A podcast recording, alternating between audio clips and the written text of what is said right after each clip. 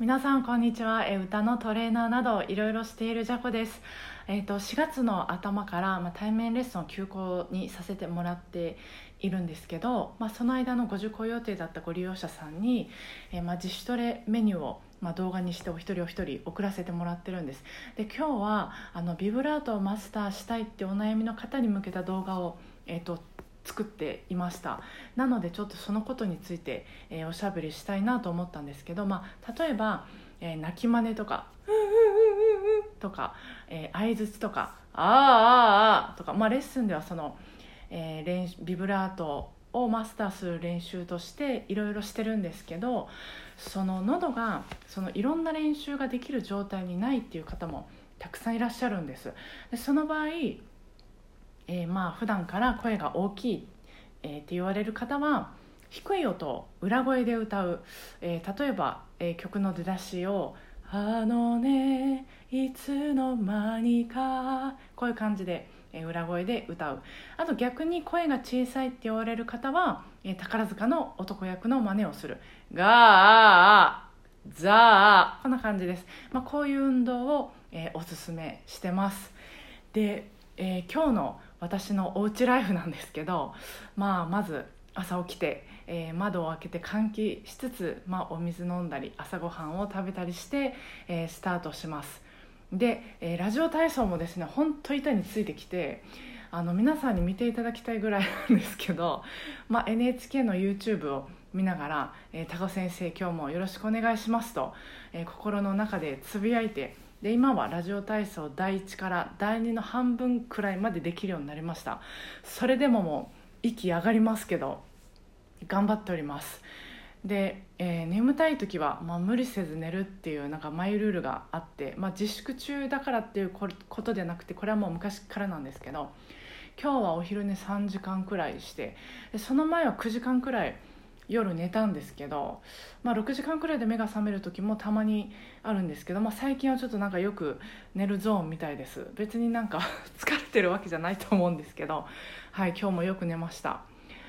えー、ラジオが終わってすぐ寝ます今日も。はい。で今日はあのおやつに焼き芋を夫と食べてたんですけど私はそのバターをかけてあの割となんかこってりして食べるのが好きなんですけど夫がしあの塩をかけててでちょっと真似してみたんです。そしたらもう激うまでした。これもう世紀の発見かなって思いました。そうでなんかそれつながりで今日スーパーであのまとめて、えー、買い出しか、ま、買い物してたんですけど家で、えー、まあ、仕事してて休憩中に飲むものとしてコーヒーはあるんですけどそれだけやったんですよ。でさすがにあの1日に何回もは飲めないのでなんか試しにココアを買ったんです。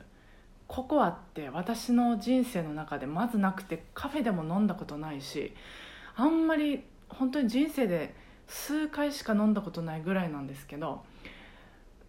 なんか買ったんですよ。で甘い飲み物がそもそもちょっと苦手ででコーヒーもブラックなんですけどだからブラックコーヒーか水ぐらい家で飲むんですけどココア飲んでみたら美味しさにえってなりました。えな今まで何やったんやろぐらいのなんで今まで飲まなかったんやろなってこう目が点になったくらいでちょっと本当私なんかこうあいいなって思ったらそればっかりなんかするからもうちょっといろんななんか飲み物の世界を見てみたいなと思ってます。で、えー、今日の晩ご飯なんですけど今日はあの久しぶりに夫ご飯やったんです、えー、作ってもらってたんですけどこれが良かったんですよ。まあ美味しかったのはもちろんなんですけどその毎日なんかしかも3食自分の味付けだけでは飽きてくるんですよね。でそうだから自粛になって1回か2回ピザ頼んだんですけど毎回っていうわけにもいかないしなんか美味しいご飯を美味しく食べる時間っていうのはまあこの自粛ライフでは大事だなとうん思ってます。ちょっといろいろ工夫したいなと思います。で最後なんですけども、えー、暑くなってくるともうシャワーばっかりになる私ですけども、まあ、なるべくお湯に浸かるようにしてます。これ前にもちょっとおしゃべりしたんですけど